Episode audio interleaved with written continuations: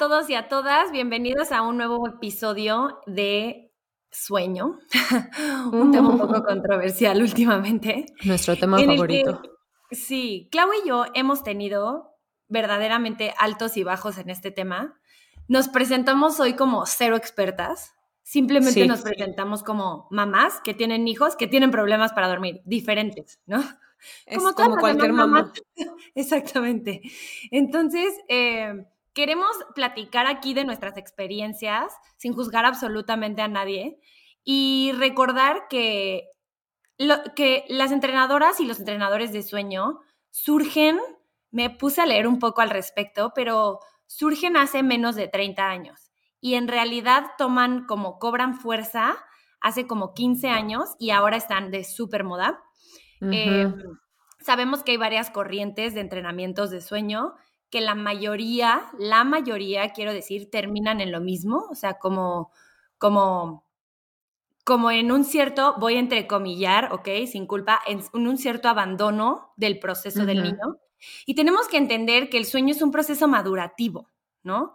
Que es un, que es un, que así como los niños nacen y no saben hacer absolutamente nada más que, dicen que lo único que saben hacer los niños es dormir, hacer popó y comer, pero no, ni siquiera saben hacer eso. Ni siquiera, no saben hacer absolutamente nada, necesitan estrictamente el acompañamiento de su cuidador primario. Entonces, bueno, aquí estamos, vamos a platicar de esto y... Nosotras nos vamos a guiar bajo un método, no es un método, es como una explicación que a nosotros nos pareció muy orgánica, lógica y obvia de, eh, se llama sueño independiente. Lo da, es un workshop que da la doctora Becky, que aquí tenemos nuestro altar. Vamos a poner próximamente un altar. Me voy a poner de pie. Cada que hablemos de ella nos vamos a poner de pie. Esta doctora, como que lo que me gusta de ella es que en general en todos sus workshops y todo lo que enseña, síganla en Instagram. Becky, Dr. Becky at Good Insight se llama, o algo así está su cuenta. El libro que ella escribió se llama Educar sin miedo, ¿no? Se llama Educar sin miedo en español. Y como que todo lo ella parte del mismo lugar para todo lo que nos enseña sobre la crianza consciente. Se me hace una persona súper lógica y súper coherente y por eso se nos hizo súper interesante ver su forma de acercarse al sueño y cuando Valen y yo hicimos, cada quien lo hizo en diferentes momentos el workshop, o sea, las dos nos quedamos así, es exactamente puesto en palabras y puesto en acciones lo que nosotros sentíamos que era el sueño, más allá de cualquier entrenamiento, de cualquier método, es como regresar un poco a la base de la creencia consciente y por eso nos gusta mucho. Y algo que dice al principio en este, en este taller es la, o sea, todo, todo está basado en la ansiedad de separación.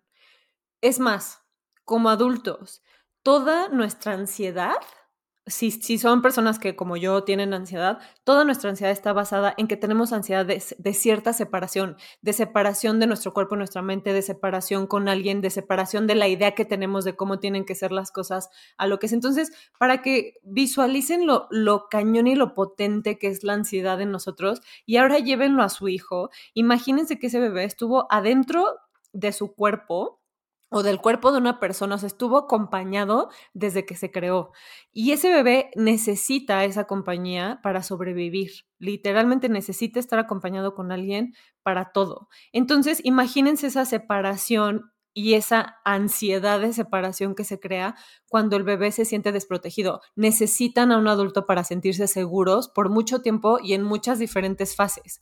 Entonces, el sueño y algo que quiero como que siempre hablo mucho con las personas cercanas a mí es que tenemos que quitarnos la idea de que el sueño es una cosa que se da que un niño va a nacer durmiendo las horas que nosotros dormimos. Un niño no nace comiendo lo que nosotros comemos, no nace hablando lo que nosotros hablamos, ¿por qué esperaríamos que duerma toda la noche? Y un niño me refiero a un bebé y a un niño y yo en lo personal me voy hasta los cinco años porque es a la edad que mi hija empezó a dormir toda la noche. Entonces yo soy el ejemplo más hacia acá de denle tiempo a su hijo de madurar. Es un proceso y no es lineal. No podemos esperar nada porque tengo amigas, por ejemplo, que el primer hijo dormía perfecto, noche completa, y, la, y el segundo hijo o hija les vino a dar en la torre porque no duerme. Y es así como, pero ¿cómo? Si el otro, y pues cada niño es diferente, cada personalidad es diferente, cada niño necesita cosas diferentes y tiempos diferentes de, de los cuidadores primarios. Entonces, primero que nada, creo que lo más importante aquí es quitarnos la expectativa de que hay una solución porque no es un problema, es una situación en la que estamos y estamos todos aprendiendo. Yo, híjole, cómo he molestado a mis amigas de, de, los sleep coaches. Yo nunca tuve un sleep coach, no estoy para nada en contra de las sleep coach, pero el método como que no me hacía sentido a mí o de los métodos que yo he escuchado, porque sé que hay varios. Y a mí lo que me conflictó ahí, justo se lo dije a Valen antes de empezar a grabar esto, es la palabra entrenamiento. Yo no quiero que crean que tienen que entrenar a sus hijos a nada. O sea, sí entiendo que hay potty training, por ejemplo, hay que enseñarlos a ir al baño, pero es muy diferente la perspectiva de decir, estoy enseñando a mi hijo a adquirir una habilidad nueva, a estoy entrenando a mi hijo para que me deje dormir a mí. ¿Me explico? Y déjame interrumpirte, ¿eh? También, bueno, por tuyo porque ya pasaste por ahí, pero yo también ya hice el de Becky, me pongo de pie, de potty training, que ella dice que ni siquiera es potty training, es potty learning.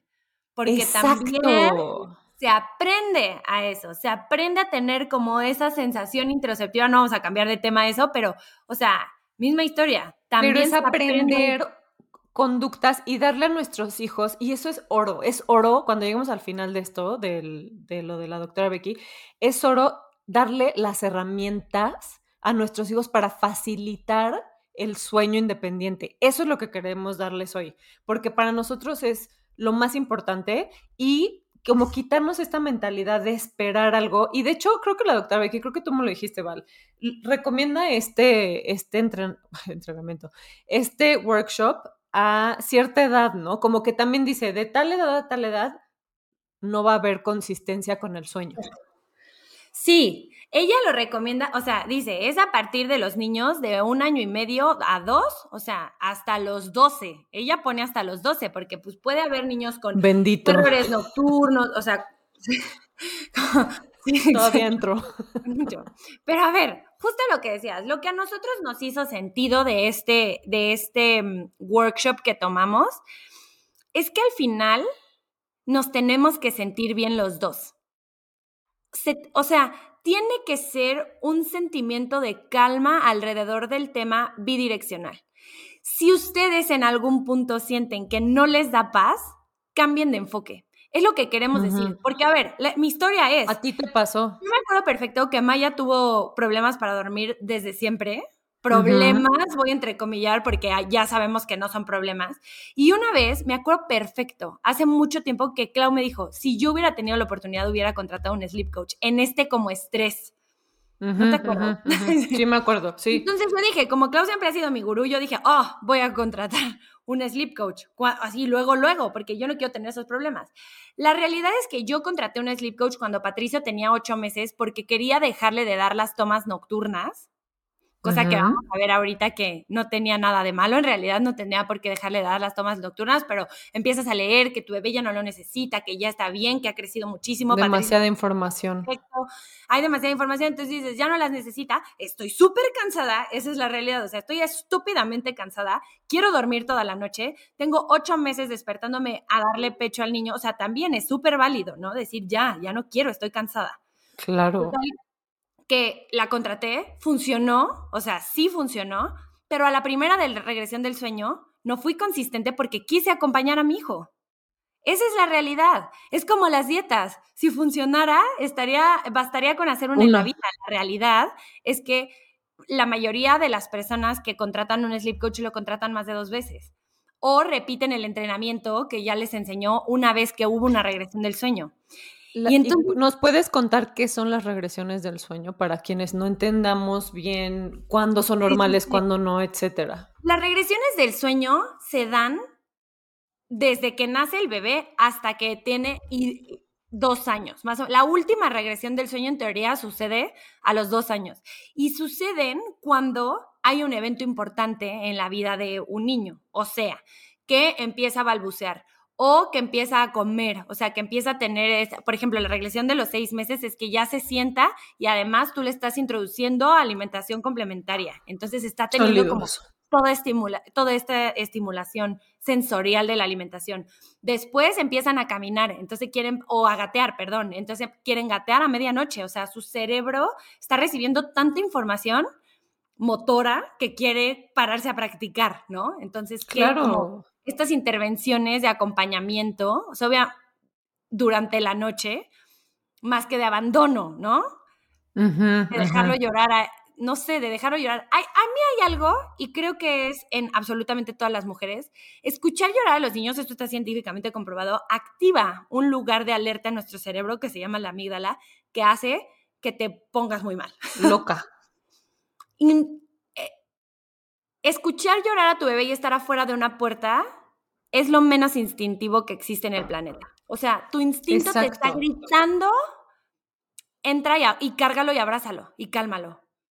Si tú entras, lo cargas y el bebé se calma, quiere decir que estás haciendo lo que tenías que hacer. Aunque todos digan lo contrario. Es que eso es algo bien difícil. Nos hemos desconectado tanto de este instinto materno y de este instinto de supervivencia. Es que supervivencia. Cualquier animal mamífero lo hace. Y, y, y obviamente Becky dice, los niños deben tener, o sea, tú le debes de enseñar a tu hijo a accesar a esta como sentimiento de calma y de paz cuando estén solos, porque eventualmente eso también es un proceso madurativo. Pero esto, pero él se, él se tiene que sentir seguro en tu ausencia, pero tú lo tienes que acompañar en ese proceso. Exacto. Y hay muchas formas tan obvias de acompañarlos que cuando se las digamos va a ser así de, güey, claro, ¿cómo no, ¿cómo no se nos ocurre eso? ¿Por qué no? Como dice Val, ¿por qué estamos tan desconectados? Entonces, algo súper importante que, que, que es lo que decías, uno, las regresiones del sueño son la cosa más natural, dan por, por estas etapas diferentes que van cambiando a los niños que están sobrecargados de información y dan por etapas también de cambios fuertes. Ejemplo, Valen y a mí ya nos pasó una mudanza, obviamente alteró el sueño.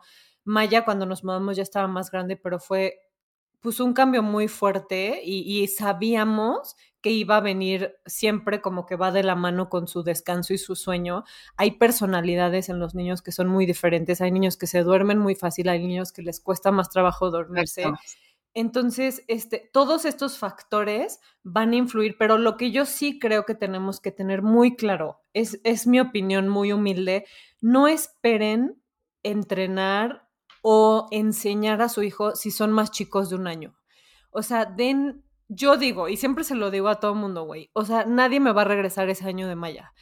Yo cargué a Maya desde el momento en el que nació hasta el momento que cumplió, yo creo que ocho meses, todas las noches durmió conmigo, todas las noches solo se acaba dormir encima de mí, yo aprendí a dormir como pude, sí me daba ansiedad horrible, estaba agotada, pero como que ahora viéndolo en retrospectiva, digo, Maya necesitaba esa contención porque así es ella, y yo fui muy como que no me, no me importaba el, mi sueño porque sabía que en ese momento era importante como establecer este vínculo con ella de como total este, contención.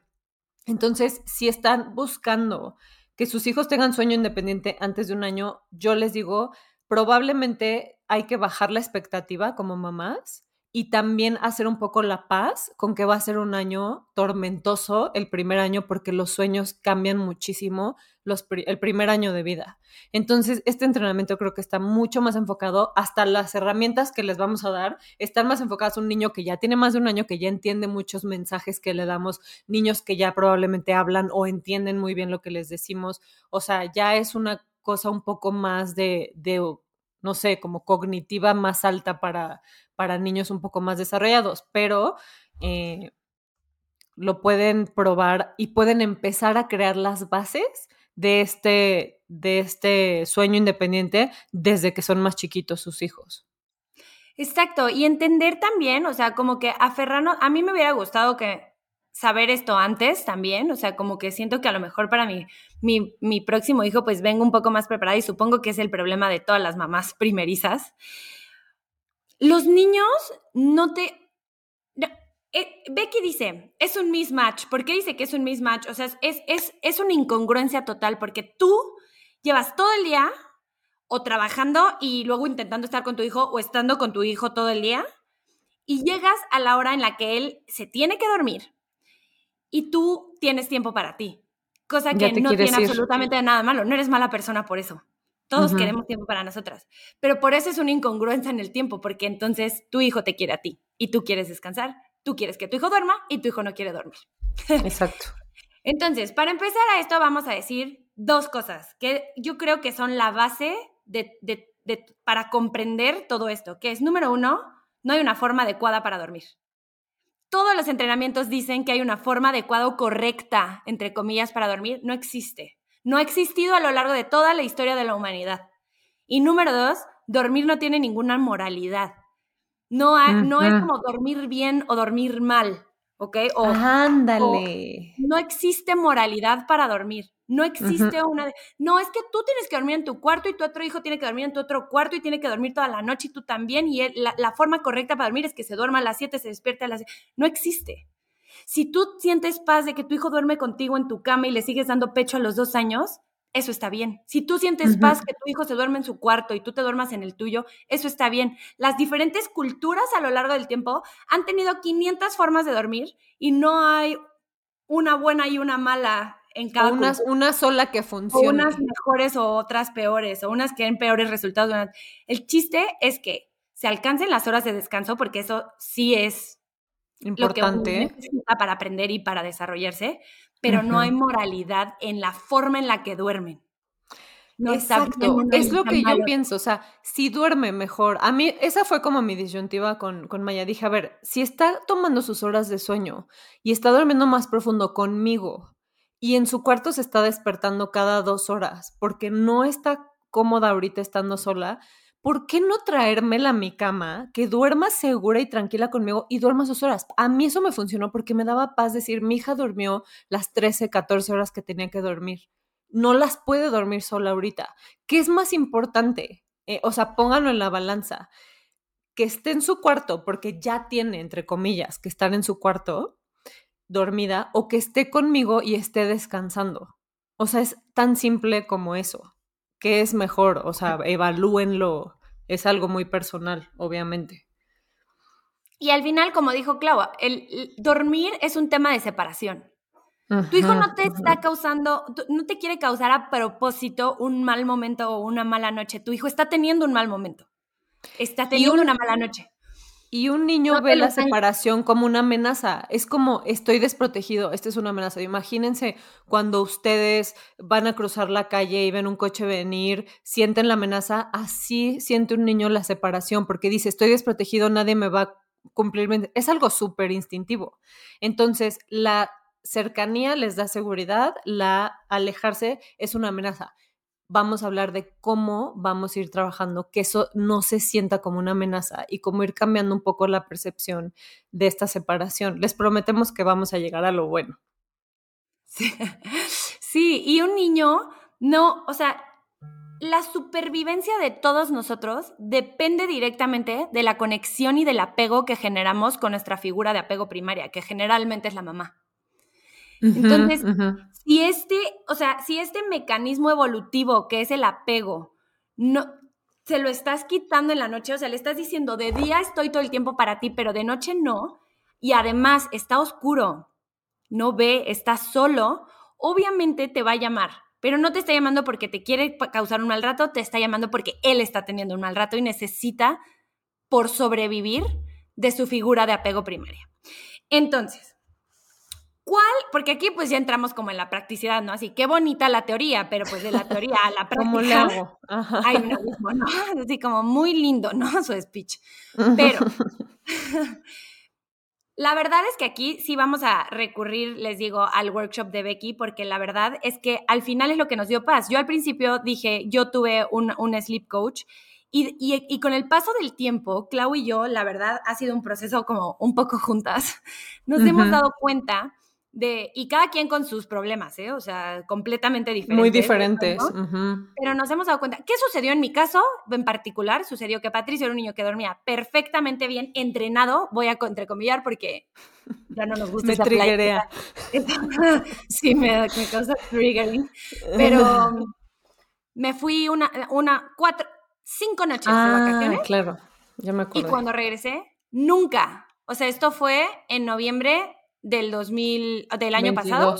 Ajá. Tengo casi un año acompañándolo a dormirse todas las noches. No he Hasta podido que se duerme. Ni un día hasta que se duerme. Ni un día me he podido salir. Y ha tenido despertares nocturnos. O sea, Patricio, de los ocho meses al año y medio durmió perfecto. Al año y medio me fui porque yo dije, ya está hecho. Se quedó con mis papás.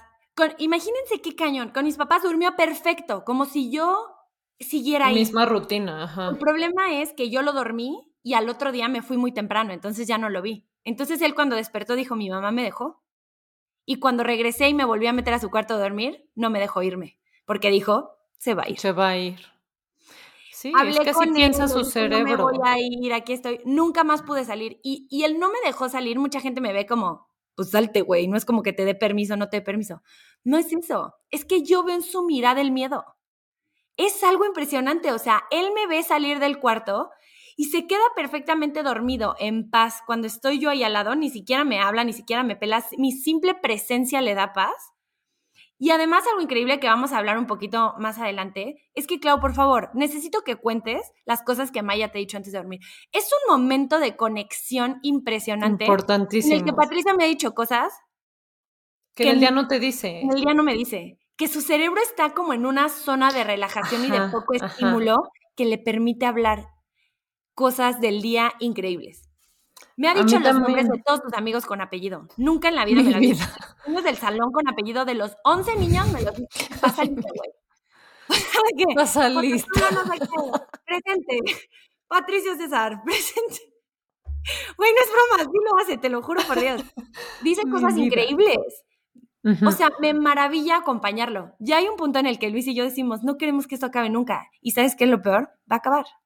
Exacto. Justo lo hablé con una amiga que tiene eh, un hijo que yo creo que va a tener siete años y me dijo, no sabes cómo estoy como abrazando estos momentos porque a- hasta los siete años para él es súper importante que yo me acueste un ratito con él y platicamos. Maya también lo dice así como leemos un cuento, luego platicamos y luego ya se. Siempre tenemos que platicar. ¿Verdad? Y como que es un espacio, y esta amiga me lo dijo y yo estoy de acuerdo, en el que, exacto, como que bajas a un nivel como muy vulnerable, como muy abierto, muy tranquilo, y es como tu rato de conocer esa parte de tus hijos, que yo creo que también los conocemos en el día cuando es diversión y berrinche, lo que sea, pero ese ratito como muy vulnerable, siento que también es una buena oportunidad para ver dónde están tus hijos.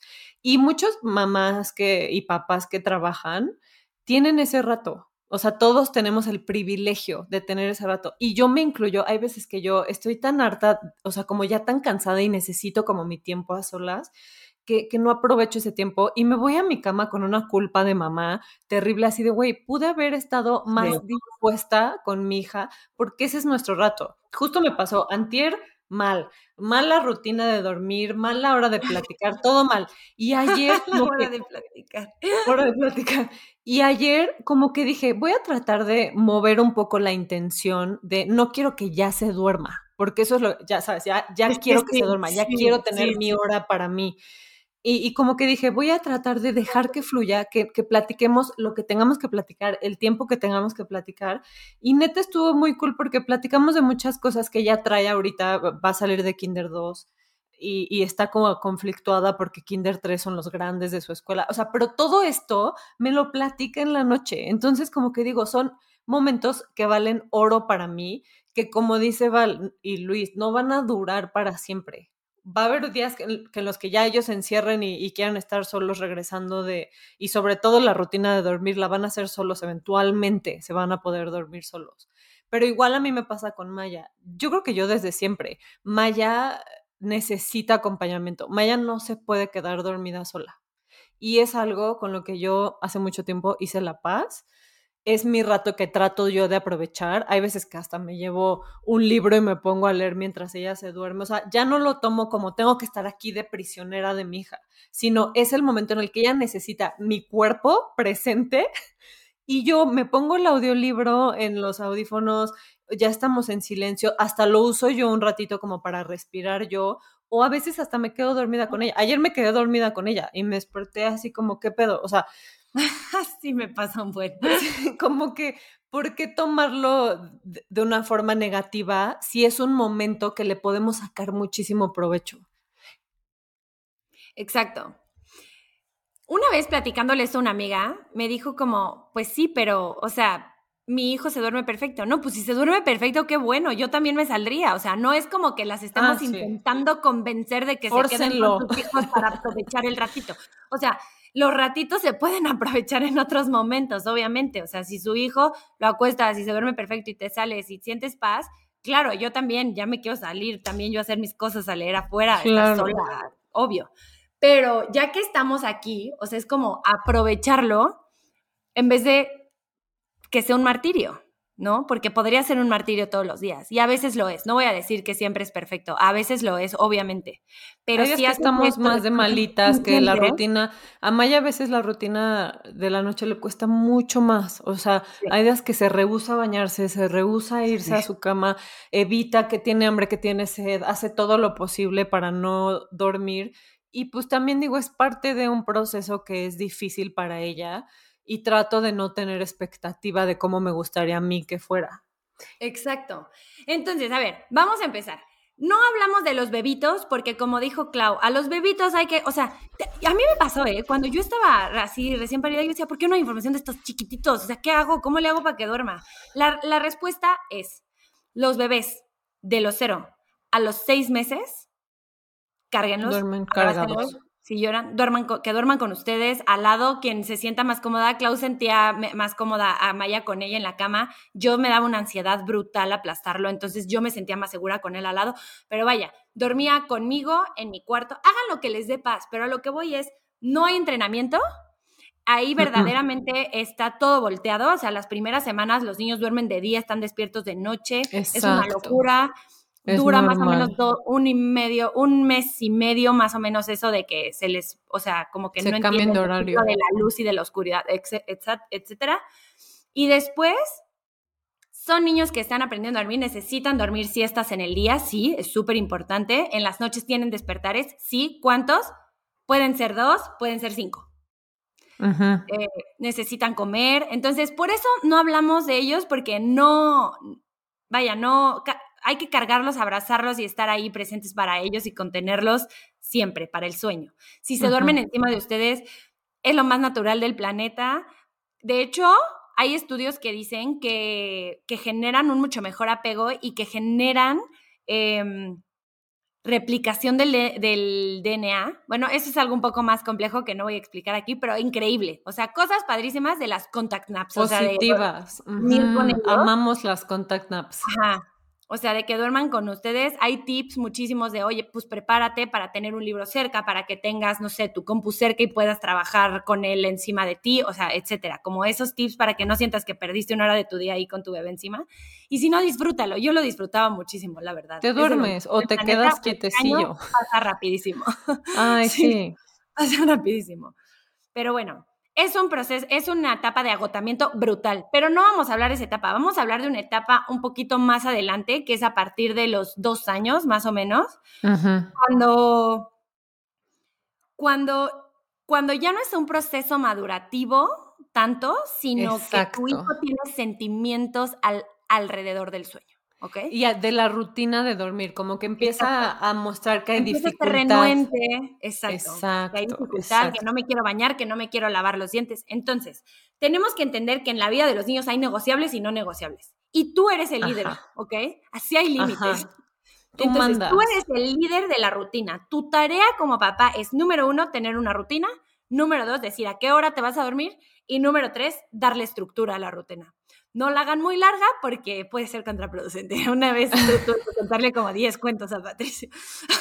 Exacto, ejemplo, todas las noches como con Maya, leemos un cuento. De hecho, nosotros ya estamos en nivel avanzado, que tenemos un libro que ya es una historia más larga, o sea, es un libro, libro, Ah, y diario le leemos un capítulo. Entonces hay seguimiento, entonces ya quieres saber qué va a pasar en el Ay, qué libro. padre. Y Marcos le cuenta uno y yo le cuento otro. Entonces tiene dos historias que está leyendo con cada uno. Entonces, o sea, eso que dice Valen, rutina, tiempo y estructura es, yo voy a decir, a esta hora es la hora del baño, después del baño, no sé, cenar antes o después del baño, o sea, empezar a hacer la estructura de la rutina desde el momento en el que va a empezar a bajar la energía del día y vamos a empezar a entrar como en este plan de cada actividad va a ser más leve que la anterior, va a requerir menos esfuerzo que la anterior hasta que estemos acostados en la cama.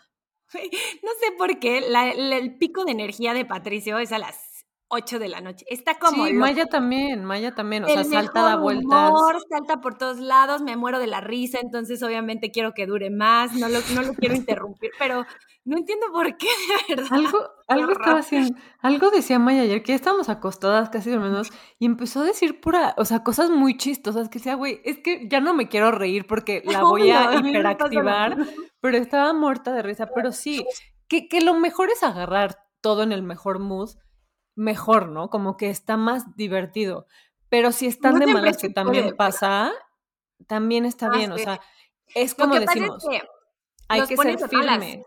porque están Exacto. buenas, están de buenas, y la rutina, o sea, cambiarles eso, le- o sea, es, su triggering. Pero Becky dice algo increíble alrededor de eso, es, yo no controlo los sentimientos de mi hijo, y los sentimientos de mi hijo no me controlan a mí.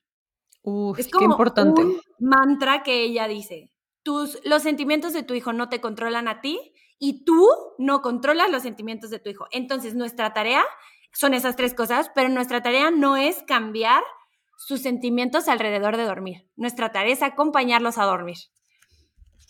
Y eh, justo en ese tema, Becky dice que así lo puedes manejar y, o sea, se lo puedes decir a tu hijo de dos años, de un año y medio, te entiende perfecto. Le puedes decir, yo soy perfecto. mamá y parte de mi trabajo es tomar decisiones que creo que son las mejores para ti. ¿Estamos haciendo cambios o estamos eh, haciendo la hora de dormir?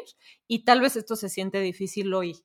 Y vamos y estamos juntos en esto. O sea que yo le estoy asegurando a mi hijo que yo estoy segura de que esto es lo correcto. Exacto. A mí eso me falló con Maya en, en un momento, como que era, sí, pero no, pero la veo muy molesta. pero-". Entonces, si ella me ve dudar, yo le estoy dando inseguridad a ella también. Entonces, ella tiene que ver que yo estoy convencida de que esta rutina es la mejor para la casa. Y se vale que sea la rutina. Si no les gusta leerle el cuento al hijo, está bien. O sea, que sea una rutina que ustedes estén tan convencidos que tengan la firmeza de decirle a sus hijos con palabras de adulto mi amor, yo soy la mamá, yo tomo esta decisión. Maya me dice, las decisiones aburridas. Y le digo, sí, y la decisión aburrida que toma mamá es que es hora de irnos a acostar. Entonces, si ellos ven seguridad, de verdad yo desde que practico esto, gracias a la doctora Becky, cuando le digo a Maya cosas como que yo estoy súper segura, Maya como que se queda así, ay, güey, creo que sí tiene razón. Y entonces... En lo no negociable. ¿No? Que Exacto, es- exacto. Porque también, esto no lo dice Becky, pero lo he, lo he leído en, en muchos otros lugares, es como parte de, la, como de esta nueva eh, psicología de crianza consciente, es lo no negociable es tu decisión, pero lo negociable siempre dales dos opciones. Entonces, ellos sienten que están a cargo. A, a mí me funciona impresionante. Es, Patricio, vámonos a lavar los dientes. ¡Nah! Y corre. Patricio, vámonos a lavar los dientes. ¿Con qué cepillo te los quieres lavar? Con este, con este. Tengo dos. Entonces ya su cerebro interesante. cambia y dice, ah, estoy a cargo de con cuál me voy a lavar los Y dientes. quiero escoger, quiero yo decidir. Es increíble, es, es hora de cambiarte el pañal. ¿En dónde quieres que te cambie el pañal? ¿Aquí arriba o aquí en tu cama? Eh, es hora de, de bañarte. ¿Con qué vas a querer jugar hoy bañándote? ¿Con este carrito o con esta pelota? Y termina jugando con los dos al final, pero es a lo no negociable, es tú tomar la decisión con seguridad y calma sin gritos, y a lo que sí es negociable, que te da igual qué pijama se ponga, que te da igual lo que es hora de la pijama. Es hora de cenar, ¿qué quieres cenar? ¿Pan francés o hot cake? ¿No? A, a mí, justo de la escuela de Maya, me han dicho en dos escuelas que he estado que Maya es una excelente negociadora, que todo lo ya sabes, a que le dicen así como tienes que hacer esto, pero qué tal, y, y, le digo, es que Maya viene de esta cultura que tengo yo con ella en la casa y su papá, de que negociamos mucho alrededor de ella, porque no le imponemos nada, de verdad yo soy anti imponer cosas, hay cosas que sí hay que ser firmes, pero siempre que hay un espacio chiquito, para, para ejemplo, escoge un peluche para dormir hoy. Entonces ya estás diciendo, sí te tienes que ir a la cama, pero con la opción de que tú vas a ir a escoger con quién con qué peluche te vas a dormir hoy. Ese tipo de opciones son oro también porque los hacen sentirse independientes y lo que queremos es que sean independientes en el sueño. Oigan, y otra cosa increíble, que de verdad yo estoy a dos de tatuármelo en la piel, literalmente. En la frente. No es una broma. es algo hermoso que dice Becky, que es, tú siempre tienes que tener un pie en la validación emocional y un pie en la esperanza. Ay, la esperanza, me encanta. Ay, no, está increíble, ¿verdad? o sea, decir, entiendo que te está costando trabajo dormirte, lo vamos a lograr juntos. Estás entendiendo que le está costando trabajo para dormir y al mismo tiempo le estás dando la esperanza porque ella dice, los niños absorben la esperanza de los papás. Si tú alrededor de tus amigos o de tus amigas o de tu esposo o de tu mamá o de tus papás o de quien tú quieras, dices enfrente de tu hijo, aunque tenga un año, por favor, ¿eh? O sea, aunque tenga un año, porque obviamente Maya entiende todo, pero los niños de un año también entienden. La comprensión del lenguaje, vean el capítulo del lenguaje, se da mucho antes que la, que la, expresión. del lenguaje hablada. Entonces sí entienden. Y si tú enfrente de la gente en general dices como, Patricio está teniendo muchos problemas para dormir, ellos no absorben esa esperanza y dice, mm, estoy teniendo muchos problemas para dormir, me está costando mucho trabajo. me pasó con Maya. Ella lo decía hasta que yo un día le dije a Marcos, tenemos que ser neutrales en cuanto al sueño. No es bueno, justo lo dijimos, no es bueno ni malo. Y, y, un día Maya lo dijo, dijo, ya a mí no me gusta dormir o yo no soy buena para dormir. Le dije, no, mi amor. Ajá, y le dije, no, mi amor, no es que no seas buena para dormir, es que a veces es difícil para todos, o sea, como un poco sí normalizar y no como etiquetar a nuestros hijos, que también lo hemos dicho muchas veces, las etiquetas no hacen bien. Y yo lo que le digo mucho a Maya, justo de esto de validar y dar esperanza, como que yo le digo, Maya, creo en ti. Cuando le cuesta hacer algo, cuando no quiere hacer algo, le digo, mi amor, tú puedes, yo creo en ti. Y como que le cambia, o sea, estas tres palabras en particular con mi hija, le cambian el chip de ¡ah! como que le da esperanza. Literal, no hay otra forma de decirlo. Y, y es, es, de vuelta. nosotros. Imaginen que es de vuelta, exacto. Cuando yo le digo a Maya, creo en ti, me estoy diciendo a mí, creo en mí también. O sea, me estoy diciendo, como que digo, entonces yo también puedo creer en mí. Me estoy dando, me estoy regresando esa esperanza a mí también. Está muy cañón. Es como si estás en tu trabajo y escuchas a tu jefe decir como, mm, Valentina ahorita está teniendo como una muy mala racha en el trabajo, ¿no? O sea, es lo mismo, tú eres su jefe, tú eres su líder, en vez de decir de frente, yo sé que te está costando trabajo ahorita, lo vamos a lograr juntos, yo te voy a acompañar. Ah, qué diferente, ¿no? Claro, claro, totalmente. y para los niños, los niños importa. Ahora, yo apliqué la estrategia, ahora sí vienen las estrategias, ¿no? Como Número uno, el mantra. el mantra de la noche es lo más calmante para los dos del planeta. Es la forma, o sea, lo, como dice la doctora Becky, es la forma de tener muchísimas emociones alrededor y encasillarlas como a una sola frase. Ajá, ajá, como que te estás canalizando tu energía a algo positivo. Es como mi forma, la forma en la que yo he logrado lo digo yo, ¿eh? Y es para Patricio, pero lo digo, me ha funcionado a mí también. Tomar ese momento, como dice Clau, con muchísimo mayor conciencia y menos rush de ya que se duerma, que se duerma, duérmete, pato, duérmete, ya duérmete. ¿Sí me explico? Entonces repetimos, nuestro mantra es, mamá y papá están cerca, Pato y Balú, yo solo dije Pato, pero Pato me volteó a ver como y Balú, entonces mi Balú es mi perro. Pato y Balú están seguros.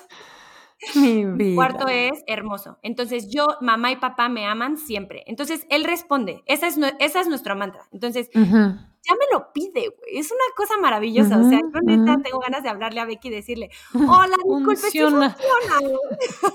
Gracias. Soy una de un millón. Ya lo tenía. ya lo sé, estudié en Colombia. Mamá y papá están y él dice cerca. Yo digo Pato y Balú y él dice están seguros. Mi yo digo vida. mi cuarto es y él dice hermoso. Yo digo mamá y papá y él dice me aman siempre. Es divino, de verdad. Entonces una vez, o sea, dentro de estas malas noches, me Ajá. pegó. O sea, yo estaba acostada en su cama porque yo me puedo acostar con él en su cama. Entonces, como que se estaba moviendo mucho y me pegó y la verdad me dolió muchísimo. Me pegó en la nariz, no sé si sepan, pero ya me, me rompió la nariz y me dolía, me duele mucho todavía si me pegan en la nariz porque me operaron. Ujú. Fue súper triggering para mí, había sido un mal día y de verdad me paré, o sea, fuera de la conciencia y le dije, Ujú. Patricio, si tú me vuelves a pegar, yo me voy a salir, yo te acompaño con mucho gusto, pero a mí no me gusta que me peguen. Si tú me pegas, yo me voy a salir del cuarto. Ujú. Y así, ¿no? En ese segundo entra y, y entonces, ¿saben qué me dijo? Mamá se sale. Y yo, "Oh". ¡Ah, verdad! Entonces, yo dije, wow, me voy a aprovechar de esto. Me acaba de decir mamá se sale. Ajá. Entonces me salí y en el monitor que estaba afuera, escuché Ay, como no. mamá y papá están cerca. Pato y Balú. Y Ay, dije, no, lo dijo no, él, güey. no, lo dijo él solito adentro de su cuarto, te lo juro por Dios. Y después gritó, ¡Mamá! Y ya tuve que volver.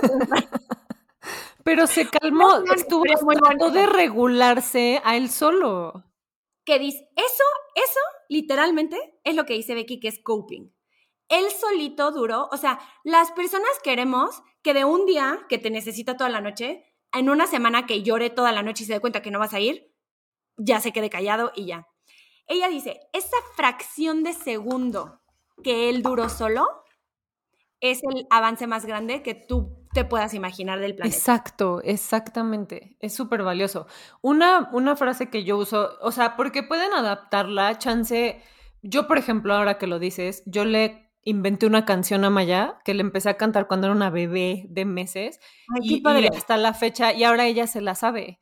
Entonces a veces me dice, ¿me cantas? Y luego, a ver, cántamela tú. Y la canta ella. Y pues dice, calma, calma, todo va a estar bien, cierra los ojitos. O sea, es como la clásica canción de cuna, pero inventada por mí. Un día hasta se la tuve que, que la grabar a cantes, güey. Marcos. Güey, se la tuve que grabar a Marcos. Así es, así es la mía. Se la La tuve que grabar a. Marcos en nota de voz y mandársela porque Maya quería su pinche canción de cuna que, que solo yo me sé. Ahora ya se la sabe ella y ella se la canta a Marcos. Pero es como, ese fue como nuestro mantra inicial. Otra cosa que, o sea, si no tienen como un mantra en específico, yo creo que como reforzar el está segura. Este lugar es seguro. Tu cuarto, porque a veces el cuarto, Exacto. por alguna razón, donde tienen todos sus juguetes, güey, donde tienen todo, es el lugar menos seguro para ellos porque saben que ahí tienen que estar solos. Entonces, como reforzar mucho, está segura. Tu cama es un lugar seguro. Yo uso mucho la Yo palabra segura. Y mam- mami está cerca. Siempre le digo, mi amor, lo único que nos separa a ti y a mí es esta pared. Le dije, ve, solo esta pared. Si no hubiera esta pared, me verías dormir, estarías viéndome a mí. Entonces, como que, como relativizar el espacio que están ocupando para que no sea tan grande y decir, no, estamos aquí, mi amor. O sea, yo estoy así de distancia a ti. Siempre le digo, mi amor, si tú me necesitas, yo en dos segundos ya estoy así de cerca estamos. En dos segundos ya llegué contigo. Entonces, como que todas esas palabras, esas afirmaciones, de verdad, o sea, de verdad, les sirven a cualquier edad, les Sí. sirven para ir creando esta idea de, sí es cierto, sí estás cerca, sí es cierto, siempre has llegado en dos segundos cuando te he necesitado, ¿sabes? O sea, como sí les sirve mucho, aunque a nosotros nos parezca a veces como medio, "Ay, ya lo sabe, ya sa-". no, necesitas no. decírselo todas las noches, que sea Y un además, ritual. lo más bonito de eso, Clau, que dices, es que es dentro de eso, que a nosotros nos suena tan sencillo, tú le estás diciendo, yo estoy para ti cuando tú me necesites siempre. ¿Y saben qué es lo más cañón? Hoy es el sueño. Mañana es, mamá, ven por mí, estoy en un lugar que no es seguro. Tú eres Yo siempre persona. pienso en eso, güey. Siempre Yo pienso en eso. Sí, yo digo, yo Digo, quiero que ser sepa que aquí estoy. que sepa que yo estoy para él incondicionalmente, aunque ella sabe que la noche es un momento en donde probablemente es incómodo, si yo no lo hago incómodo para ella o para él, más adelante no va a ser incómodo otras situaciones Pedir que ayuda. ni siquiera quiero mencionar, pero que van a ser mucho más incómodas. Que ni siquiera quiero pensar en ellas ahorita. Pero literalmente está sentando las bases de la confianza en este proceso. Exacto, y el Ahora. vínculo, al final el vínculo es clave y lo estamos formando desde el día uno y el la noche para mí ha sido el momento más importante para formar vínculos con Maya. Ahora sí, estrategias, ¿no? Vamos a las estrategias. Entonces, la número uno como global es el mantra. Acuérdense, siempre un pie en validación y otro pie en esperanza. Y paréntesis, Como lo que dice Becky va a pasar. Juntos lo vamos a lograr. Lo que dice Becky es que las, los problemas de la noche necesitan soluciones de día. No podemos esperar que nuestros hijos agarren el pedo de la rutina de noche en la noche. Tenemos que ir construyendo. Son los bloques que vamos construyendo y las bases para que en la noche se sientan más seguros. Los días que yo estoy más presente con Maya. tienen estrés.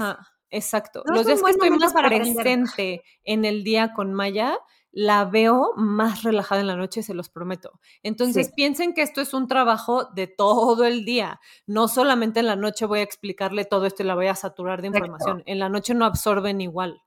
Entonces, Hay perdón. que enseñarle las herramientas durante el día, justo, enseñarle las herramientas durante el día para que las puedan utilizar en la noche, porque en la noche es un momento para ellos de estrés y de separación. Entonces, no es un buen momento para aprender. Es como un berrinche, no es un buen momento para aprender. Tú le tienes que enseñar las herramientas en otros momentos en los mejores momentos. Durante los berrinches, exacto. Y la otra es, ¿qué es lo que, o sea, lo dice Becky, eh, encuentra tus necesidades durante el día. No esperes a la noche para hacer lo que te hace feliz, lo voy a entrecomillar también, o, lo que te hace sentir calmada. Inténtalo encontrar durante el día. En algún momento haz algo para ti. O sea, eh, cuídate en algún momento del día a ti, haz algo que te dé paz a ti, porque en la noche vamos a estar como, va a ser menos detonante. Sí, vamos a estar menos desesperadas. Exacto, si tú estás un poco menos desesperada y dices, bueno, hoy por lo menos, no sé, no sé, me salí a correr. O hoy por lo menos me fui a hacer las uñas. O sea, es tu rato. Me estoy dando 30 minutos que se tardan, porque ni siquiera me hago manicure, solo me las pintan. 30 minutos para mí. Para mí. O. De adulta. exacto. Hoy me senté a desayunar en paz. Por ejemplo, para mí desayunar, y creo que también para ti, es mágico. O sea, en es el, momento más importante. sí, exacto. Pero para mí sentarme a desayunar bien me da muchísima paz. Y sola mejor, ¿eh? O sea, si me hago de desayunar y me siento a desayunar sola, sin, así, nada más. Es el mejor regalo de la mañana. A mí también, güey, vivo cada quien puede buscar lo que le haga feliz, pero de verdad hacerlo durante el día. Obviamente hay días que no puedo. O sea, no crean que me puedo hacer las uñas muy seguido, ya saben. Diario.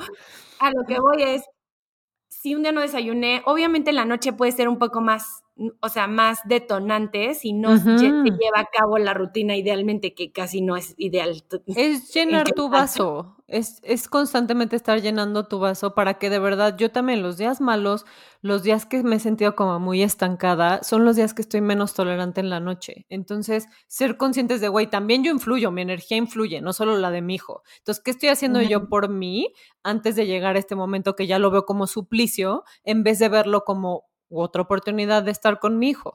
Exacto.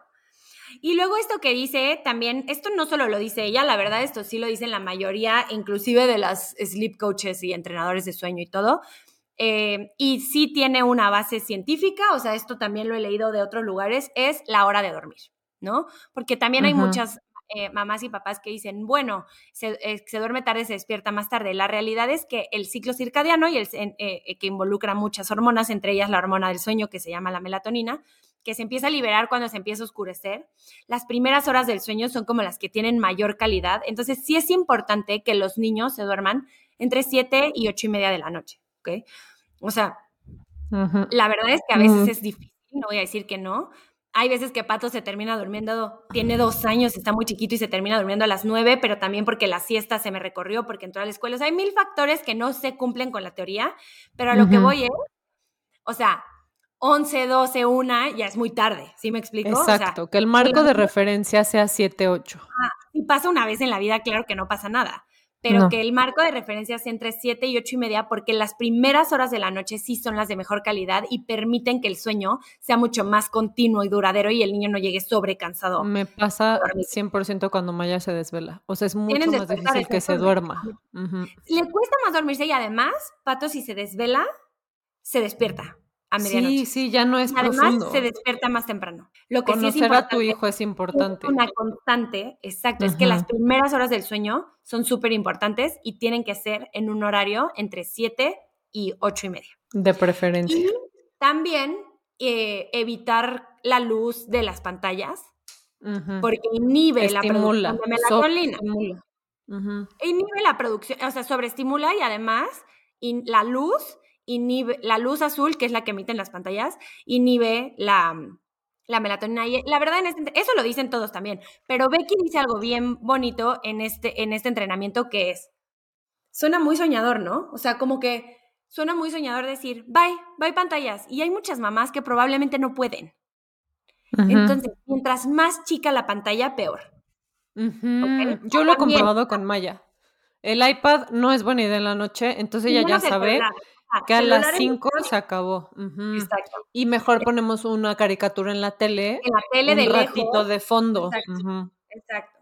Entonces, hay, hay- por ejemplo, yo nunca he sido parte de la rutina, nunca, o sea, las teles, la verdad, sí le he puesto videos y todo, pero en la noche no. Ni se le Sí, ocurre no a él, ni se me ocurre a mí. Entonces, para mí eso es muy fácil, pero hay muchas mamás que no es tan fácil porque tienen tres hijos más y mientras hacen la cena tienen que poner a los niños a ver la tele y eso lo entiendo Exacto. perfecto, porque si no, no Claro. te dejan.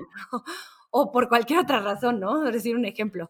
Entonces, 100%. mientras más chico, peor. Mientras más grande la tele, mejor.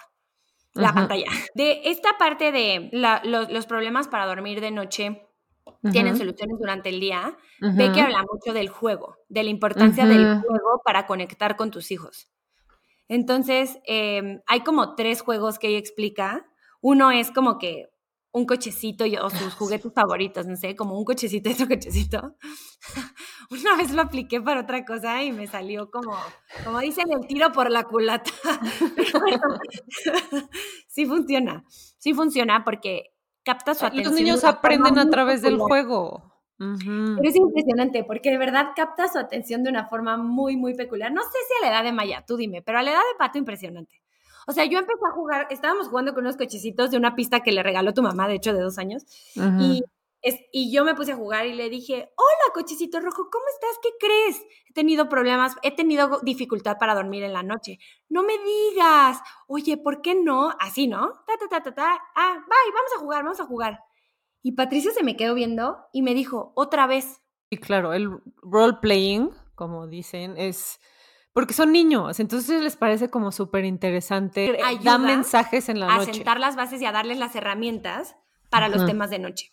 Ajá. Eso me encanta porque yo, güey, no saben cuántos recordatorios tengo ya en mi teléfono. Tengo uno por día de la semana de este, de este workshop, porque son como juegos que propone ella, donde tú haces como este ejercicio de contención y de seguridad en el día para que se sientan muy apapachados y muy acompañados en el día y en la noche.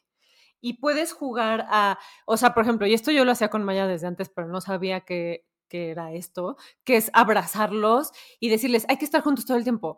Quiero, no me sueltes, hay que caminar juntas a todos lados. Y la primera vez le pareció chistosísimo. Sí, hay que caminar. Y a la segunda me decía, mami, hazte para allá. Entonces tú les estás como modelando un poco la independencia, así de, quiero que, que me digan, no, gracias, hazte para allá, porque también ellos necesitan Necesito entender que ellos pueden pedir ese espacio. Entonces, en ese punto tú le respondes, ok, podemos estar separadas porque sabemos que estamos seguras y siempre podemos volver a estar juntos. Eso está increíble. Exacto, como esa darles esa seguridad. seguridad de no tenemos que estar pegados todo el tiempo para tú y yo estar juntos. y juntos. Y esa es la gran diferencia entre la mayoría de lo que proponen los otros eh, entrenamientos, que es mediante amenazas, cerrar la puerta, dejarlos llorar, Silencios. eh, abandono, premio o castigo, etcétera, en donde no hace ningún sentido añadirle miedo al miedo que ellos ya tienen, que es que tú te vayas y que tengas separación, para enseñarles a manejar el miedo y que no sea a partir del miedo, que es lo que los demás como eh, entrenamientos de sueño sugieren, o sea, como estrategias que sugieren, que te las enmascaran con que no, la verdad. O sea, como que sí te dicen, no, no va a ser así, pero no le hables. Sí me, o sea, a mí sí me dijo mi sleep coach, como no le hables. Y eso es lo que a mí la segunda vez no me hizo sentido. Le dije, güey, si mi hijo está llorando, ¿cómo Si no está le voy a acostumbrado hablar? aparte a que le ¿Cómo voy a responda. loca si está acostumbrado a que yo Ajá. responda por él? ¿Cómo lo voy a abandonar? ¿Cómo? ¿Qué Sí, mensaje o le sea, estoy dije, dando? pero ¿y si me cuelga la pierna, ¿qué Ujú. hago? ¿No? No, pues no le hables, eventualmente se va a tirar al piso, o sea, siempre ve que esté seguro. Entonces, ahí ya no me gustó. ¿Por qué? Y lo que dice Becky es, cuando hay amenaza, cuando hay castigo o premio, chantaje. En la mañana o en la noche alrededor del sueño, cuando hay chantaje, cuando hay abandono, cuando, cuando hay todos estos sentimientos, a lo único que te llevan es al miedo. Imagínenselo en adulto. O sea, de repente tu esposo que siempre te abraza en la noche, este, viendo una serie antes de dormir, de repente un día que te platica así, de repente un día se siente en una silla y se pone serio en la noche. y se, ve a la sala. Y, y, cada noche va haciendo la silla para atrás. Y, o sea, ¿cómo como adulto te parece lógico que de ser un, una dinámica de cierta forma, la que sea que tengas, al otro día hay una silla en el cuarto y hay una persona que antes te amaba y te daba palabras de seguridad y ahora no te habla. O sea, piénsenlo lógicamente, es lo único que yo digo, porque esto, y nos hemos dado cuenta, desgraciadamente, a raíz de la información, que nos estamos volviendo muy poco intuitivos. ¿Esto te hace sentido? ¿Te hace sentido que provocándole miedo nocturno al miedo de separación, va a crear, deja tú que lo hago, no, chance hay niños que sí lo hacen, por supuesto que los niños, entre comillas, son entrenables, pero ¿qué costo tiene? ¿Y qué, qué daño le hace al vínculo que tiene contigo? Para mí, y lo repito, el vínculo es mucho más importante. Creo que sí, creo que es que justo eso que dices, yo creo que si de verdad lo entendemos, sería más fácil. Es como, sí, da mucha paz. O sea, es eso que te da paz, que dices, se, siente mucho mejor. O sea, yo, y, entiendo que para algunas mamás no, o sea, si algunas mamás han intentado hacer un entrenamiento y les funciona y se sienten bien, de verdad yo no las juzgo, pero yo quiero decir que a mí no me funciona. Cuéntales lo que les pasó en la última llamada del sleep coach y lo que te dijo Luis, porque siento que ese es un ejemplo ah, clave. Es que es muy diferente un niño de ocho meses que un niño de, Exacto. dos años. O sea, es abismal, abismal. O sea, mi bebé de ocho meses, la verdad, les, o sea, cuando hice el entrenamiento, entre comillas una vez más, eh, maldita palabra, este, me suena como entrenamiento de perro. Pues así es. Cuando hice ese entrenamiento, fue, o sea, también Patricio era un niño muy fácil para dormir de bebé, o sea, yo nunca tuve problemas con eso. Entonces, duró, duró dos días. Yo creo que yo no hubiera aguantado si hubiera durado más y Luis iba con él para que no me oliera a mí, porque yo lo que quería era ya no darle pecho, ni siquiera quería que durmiera toda la noche, yo ya no quería darle pecho, estaba agotada. Muy válido. De noche, porque todavía le di de día hasta el, hasta el año. Y, mm, y Luis fue dos noches y se acostó ahí al lado de él y se dormía con Luis ahí al lado. O sea, como que no... Mm, no y Luis lo cargaba y lo apapachaba hasta que no durmió toda la noche. No fue tan grave, pero este sí.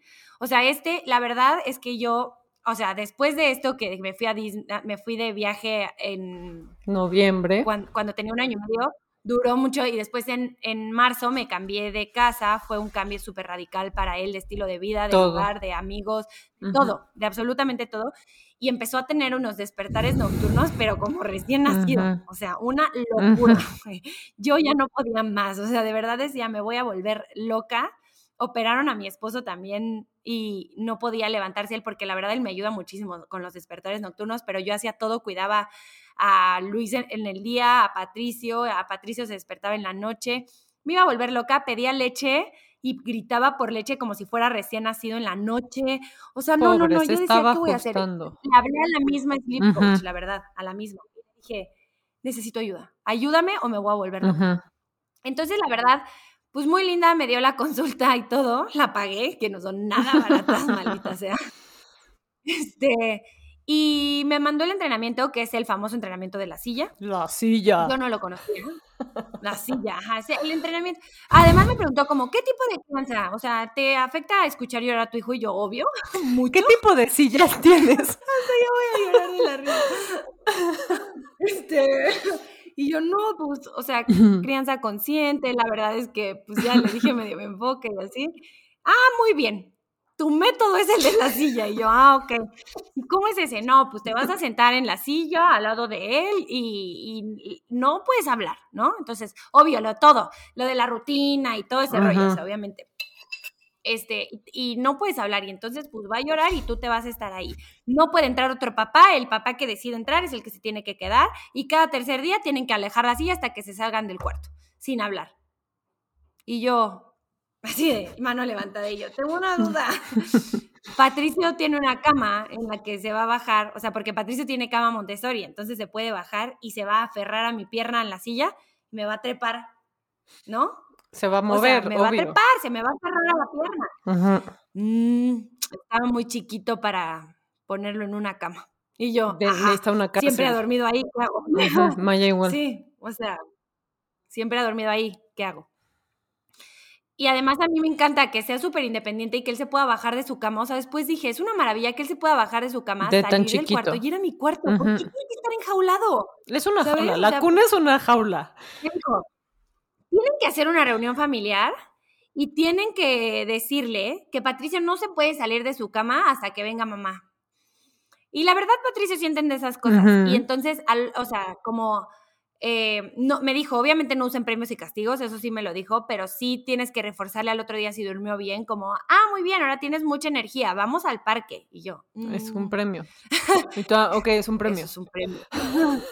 pero no, o sea, no va a ser una paleta. O sea, le vas a decir, como tienes mucha energía, a ver, no me, cero me estoy burlando de ella. No, la verdad, sí, no creo que hace muy bien su trabajo. Cuestionamos los métodos pero sí cuestiono el método, la verdad. O sea, hay muchas cosas que a mí no me hacían sentido.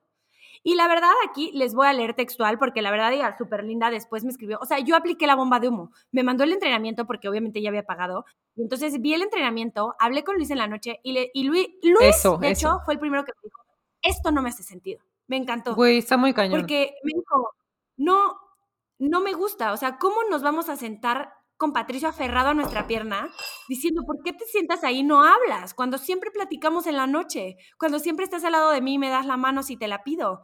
Cuando hay veces que Patricio me dice, ¿me abrazas? ¿Cómo no le voy a contestar? o sea, como que había ciertas cosas en mi dinámica familiar que no siento que no iban a funcionar como ella decía, que no encajaban ahí.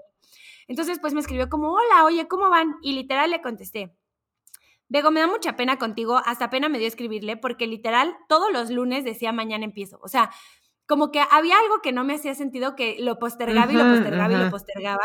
Y me dije, y así se me dieron como 500 lunes. La verdad no me sentía lista después de todo el cambio y preferí esperarme para, porque no quiero ser inconsistente e incongruente y abortar la misión en dos días. O sea, yo dije, voy a escuchar a Patricia llorar y simplemente voy a, va a decir qué le pasó a mi mamá estos dos días y ya se volvió a meter conmigo a mi sí, cama. Sí, qué, qué incongruencia le dije, me estresó demasiado pensar en cómo iba a llorar y por eso no me he aventado a empezar. Y también, eh, por otro lado, la verdad, Patricio se empezó a adaptar. Es que esto es lo que les quiero decir. Cuando más estresado estás, de repente tu hijo se adapta y empieza a dormir toda la noche. Claro. Y please di esto, cuando más lo dejas ir, cuando menos presión ejerces alrededor del sueño. De verdad, Patricio empezó a dormir toda la noche. Todavía lo acompaño en las noches, pero ya eso no me pesa. Me pesan mucho los despertares nocturnos, no uno en la semana, que a veces tiene, no uno si está enfermo. Me estresan cuando son consistentes como de recién nacido. Pero lo que les quiero decir es de verdad, duran y acaban. Exacto. Unos duran más, unos duran menos, unos duran una semana, otros duran un mes. O sea, estas regresiones del sueño a veces duran más que otras. Siempre acaban. En mi caso, justamente estuvo muy cagado porque mi esposo y yo tenemos terapia de pareja y nuestro tema principal en ese momento era Maya no duerme en la noche. Y era un conflicto de matrimonio o divorcio. Literal, ya era así, porque yo le decía que se venga al cuarto, si aquí duerme mejor, que duerma con nosotros. Y él me decía, es que no, porque no cabemos y bla, bla, bla. Y entonces el psicólogo muy sabiamente nos dijo, ¿saben qué? Acepten, porque fue cuando nos mudamos. Entonces también fue una mudanza y fue un cambio muy fuerte para Maya, porque a Maya le costó muchísimo irse de un lugar que quería mucho.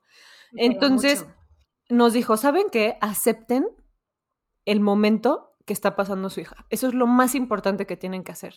Acepten que le está costando dormir sola, acepten que le está costando adaptarse a este nuevo cuarto, a este nuevo departamento, etc. En el momento en el que yo ya lo había aceptado, acepté desde hace mucho su, su rutina, su forma de dormir, pero en el momento en el que su papá aceptó que no iba, o sea, que no era como él quería la situación, Maya empezó a dormir toda la noche solo en su cuarto y no ha parado desde ahí, más que cuando está enferma que yo me la paso a dormir conmigo o yo me duermo con ella. Pero en el momento en el que dejamos ir esta expectativa de ya quiero que duerma sola en su cuarto nuevo, en ese momento ella pudo tener el espacio para hacerlo en su tiempo. Entonces, sí, o sea, es real, se pasa rápido, son momentos difíciles, obviamente es difícil, sientes que va a durar una eternidad, pero pasa. Y también tiene mucho que ver cómo lo manejamos nosotros y cómo manejamos nuestras emociones los adultos frente a los niños. Y justo a esto va esto de hablar en positivo, que creo que ya lo habíamos mencionado. Tú no puedes estarle dando un mensaje negativo de algo que quieres cambiar o, reforzar. Entonces, ¿cómo podemos hablar positivo para que se sientan que pueden lograr esto? Todo eso de creo en ti, todo eso de, por ejemplo, yo, yo uso mucho con Maya de cuando le cuesta algo nuevo, o, o, dormir o como la hora de dormir, le digo, mi amor, piensa en todas las cosas que ya has logrado ya sabe silbar. Eso le costó. Y se entrenó ella sola y estuvo un mes hasta que lo logró porque ella estaba determinada que iba a aprender a silbar. Güey, yo aprendí a los 18 años, ella aprendió a los 5. le digo, andar en bici, mi amor. No usas rueditas. ¿Por qué? Porque ella dijo que ya no quería usar rueditas y le costó varias caídas, pero ahorita no necesita rueditas.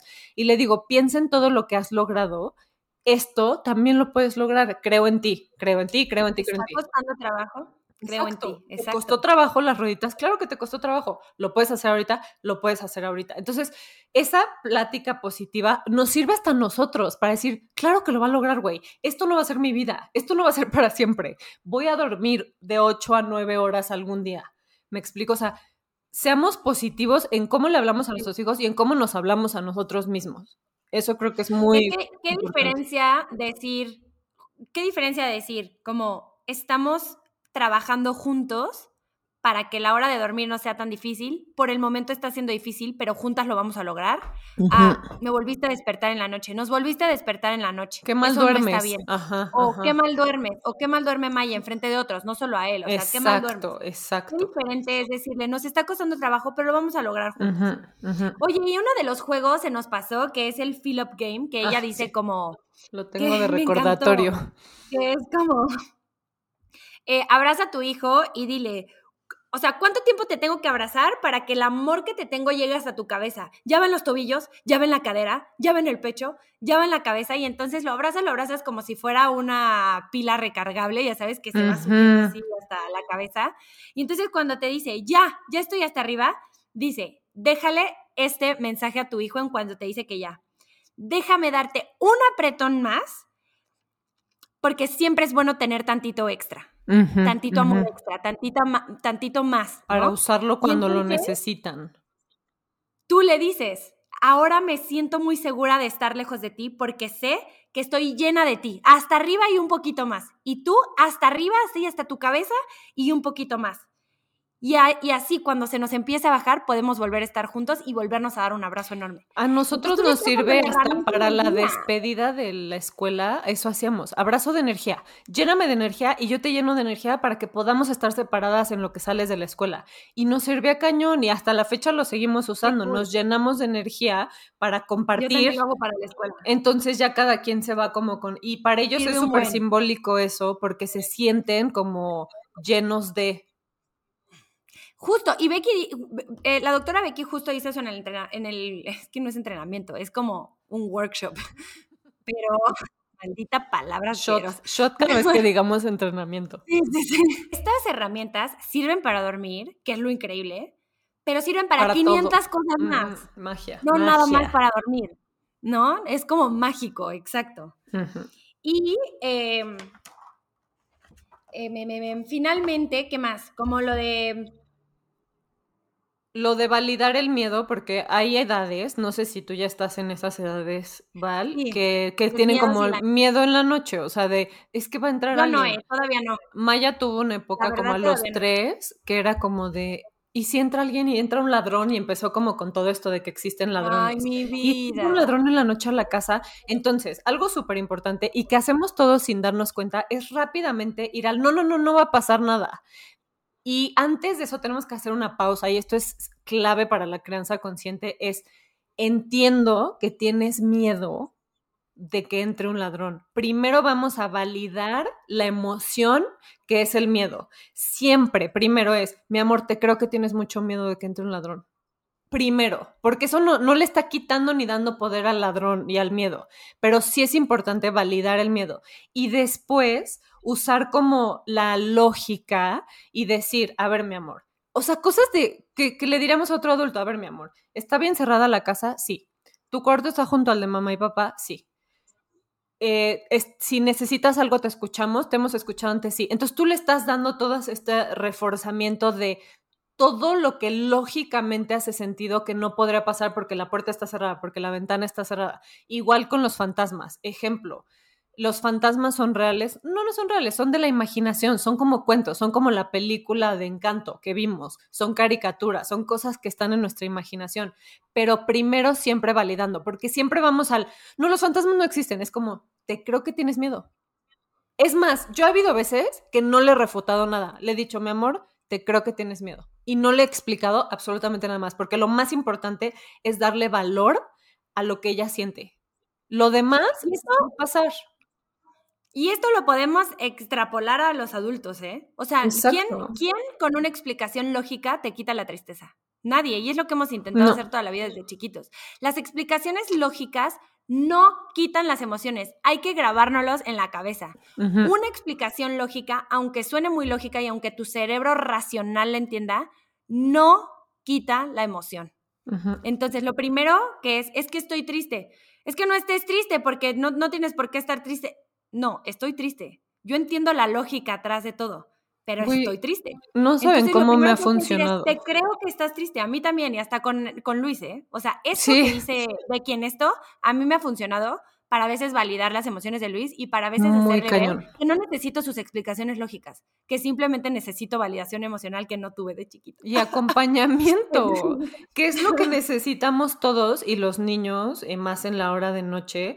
A mí me sirve con Maya, ahora no quiero ir a la escuela porque ya sabe que ya van a ser vacaciones. Y le digo, mi amor, te creo que no quieres ir a la escuela. En vez de decirle, no, mi amor, pero va a estar padrísimo y ibas y ya casi, no, le digo, mi amor, te creo que no quieres ir a, la escuela. ahora, cosas físicas. A mí me funciona mucho con Maya las cosas físicas porque le dan como a ella mucha paz. Ejemplo, el collar que yo tenía de ojito, ahora lo tiene ella porque para la escuela nueva para ella era súper importante sentir que mamá estaba ahí. Entonces el collar, y desde ahí no se lo quita y no saben que negro está el collar, güey, que le tengo que limpiar, pero le dio muchísima calma. Entonces, ejemplos de cosas que pueden hacer en el cuarto. Una cosa que yo había visto en otro lado que siento que funciona es pasen más tiempo en el cuarto en el día. Si van a jugar con sus hijos, díganle, vamos a jugar a tu cuarto, que su cuarto se vuelva un lugar seguro, no un lugar que solo van en la noche o que solo van a sacar los juguetes y, como que no es un espacio donde están. Entonces, Maya ahora ama estar en su cuarto. Lo hicimos específicamente para que se sintiera muy contenida y como que hicimos todo para que quiera estar y ahora se la vive en su cuarto. Y otra cosa que también a mí, yo probé y me funciona muy bien, es fotos cerca, que sepa que ahí está la foto de mamá y papá. Si existen, son reales, están en el otro cuarto, pero aquí está la foto que, que como que, yo me acuerdo que yo de chiquita, güey, a los viajes que no iba con mi mamá, me llevaba una foto de mi mamá conmigo. O sea, me daba mucha calma como ver y decir, estamos cerca, existe, ¿sabes? O sea, es real, es real esta conexión. Entonces, como que yo todavía no llego a eso, pero me encantan esas ideas. Sí, y la neta, tenerlo ya desde antes como que te prepara un poco, es más, lo pueden empezar a hacer aunque no lo necesiten. Ya lo hice notas, pueden hacer dibujos, pueden hacer dibujos de lo que vas a soñar. Entonces, Maya ama los arcoíris. Entonces, un arcoíris y un unicornio, entonces lo pegamos junto a tu cama para que entonces tu mente se vaya a pensar en lo que vas a soñar porque ya sabes que no quieres tener miedo del fantasma ni del ladrón. Entonces, piensa en los arcoíris y en los unicornios y en las cosas padres. Hacer listas, cosas que que hacemos juntos, cosas que nos gusta hacer juntos. Maya le gusta mucho cuando platicamos, entre comillas, en la noche, jugar el juego de qué prefieres, esto o esto. Entonces le digo, ¿qué prefieres? ¿La noche o el día? ¿El pastel o el helado? Eh, ¿Dormir o jugar? Entonces como que eso ayuda a que sienta que tenemos algo divertido que hacer y al mismo tiempo como que están en una zona como cómoda, como que esto me gusta hacerlo, no le estoy dando tantas vueltas al miedo, a la oscuridad, a dormirme, etcétera. Oye, y Maya, please di, las, o sea, Maya te ha contado unas cosas antes de dormir impresionantes. Muy fuertes. Una vez me contó ah, justo que una nanita de su escuela le, le condicionaba el lunch y nunca me lo había dicho, güey, de día, en el día. Y un día en la noche me dijo, es que mami, es tan tal, este, me dice, nos dice que si no hacemos la actividad no nos, va, no nos van a dar lunch. En ese momento salí de, y la cambié de escuela, porque aparte ya estábamos un poco hasta la madre de esa escuela. Pero si ella no hubiéramos tenido ese espacio íntimo solas en la noche, probablemente ella seguiría yendo a esa escuela donde le estaban condicionando una necesidad básica. O sea, parecía que vivimos en el siglo IV y, y luego me enteré que sí era cierto por otra amiga que su hijo también después le dijo lo mismo. Entonces yo hice ese espacio con mi hija para que me dijera, y me ha dicho muchísimas cosas en esos momentos como de, pues de vulnerabilidad, yo le llamo. Para mí la noche es como un momento muy vulnerable que puede ser positivo o puede ser negativo. Claro, pero de mucha confianza. O sea, están solos ustedes, sabe que no va a entrar nadie más, sabes, sabe que estás con él. Entonces, es un momento de una conexión bien bonita, la verdad. Especial, diferente. Muy especial. Y es muy especial también si lo hace, o sea, por ejemplo, con Luis es súper diferente que conmigo. Es impresionante cómo se van adaptando a cada persona, cómo le platican. Y, necesitan de todo, necesitan de las dos miradas. Sí. Hay veces que él solito dice, es turno de papá. Claro, y, sabe sus ratos. Y hay veces que dice, no, hoy es turno de mamá. Y obviamente hay semanas enteras que dice que es turno de mamá y yo digo, no, Igual, es turno de papá. No, también. Ahí es cuando somos firmes. Ahí es cuando somos firmes. Validando que quieren estar con la otra persona. Maya me dice, siempre que estás tú, quiero estar con papu. Y siempre que está papu, quiero estar contigo. Le dije, mi amor, claro, quieres estar con los dos. Es muy válido que quieras eso, pero hoy te toca con tal. Ahora, Otra herramienta. ah, perdón, pensé que habías acabado de la. Ah, ya sé cuál vas a decir. ¿La del botón? Sí. Güey, se me hizo excelente. Si lo hubiera sabido yo cuando mañana bebé, hubiera funcionado porque le grabo la canción ahí o el mantra. Hay unos botones que venden en Amazon que yo ya vi, es más, los tengo en mi carrito, eh, que tú le grabas, son para entrenar perros, irónicamente, pero en, en particular los podemos usar aquí para grabarles un mensaje. Entonces el botón le picas una vez, grabas el mensaje y ellos cada vez que le pican escuchan el mensaje. Entonces puedes tener un botón como de un mensaje que tú le quieras dejar en la noche, así de mami está cerca, te amamos y dulces sueños, X, entonces lo puede escuchar, entonces estás promoviendo que está separado de ti, pero está escuchando tu mensaje y tu voz y tú estás en el otro cuarto maravilla. Y también ellos pueden grabar ese mensaje y decirle, ahora yo me quiero llevar un botón a mi cuarto. Entonces graban el mensaje y tú te llevas y ellos como que se sienten empoderados de decir, mami también me extraña y me necesita y también tiene eso que necesita de mí. Entonces se me hace, o sea, el descubrimiento del hilo negro, güey, la neta. Sí, sí, porque les estás enseñando a sentirse competentes con la separación, a sentirse seguros estando solo. Es una herramienta. tú estás ahí. Es una gran herramienta, mucho mejor que el miedo, el, la amenaza y el... La silla. La silla y el, la, la puerta. Exacto. 100%. La luz de noche, yo también lo usamos mucho tiempo. Lo que sí creo que recomiendan es que sea una luz como roja, roja ¿no? Para que no los, el cerebro como que se relaje y no los hiperestimule. Oye, para mejorar los despertares temprano, hay un reloj que ya me... De ah, hecho, este sí ya me lo había recomendado la sleep coach a la que le hablé. La verdad nunca lo compré. No lo he comprado, pero dicen que funciona muy bien.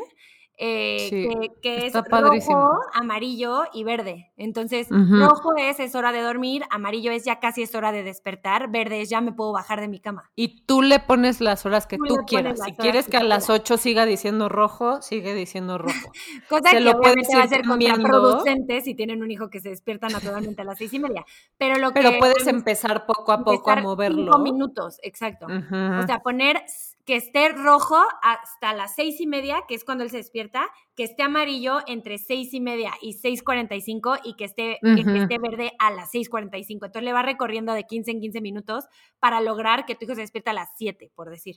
Y también, es una gran forma de poner como límites, de decir, tienes que respetar, o sea, lo que te dijo la, sleep coach de le tienes que decir, te tienes que caer en tu cama y hablarle a mamá, me parece muy bien yo no lo aplico, Maya puede venir, pero también es una forma de decir, tienes que respetar que el reloj sigue en amarillo. Y es una gran actividad para ellos porque me imagino perfecto a los niños volteando a ver el reloj cada minuto que sigue amarillo. Paciencia. Y el momento que se pone verde, exacto, como de tolerancia a la frustración. Y el momento que se pone verde ya pueden saltar y salir corriendo. O sea, la neta es una gran idea. Y también lo venden en Amazon. Hay uno en forma de búho, hay uno en forma de carita. Están muy lindos todos. Sí. sí. Y todos sirven igual.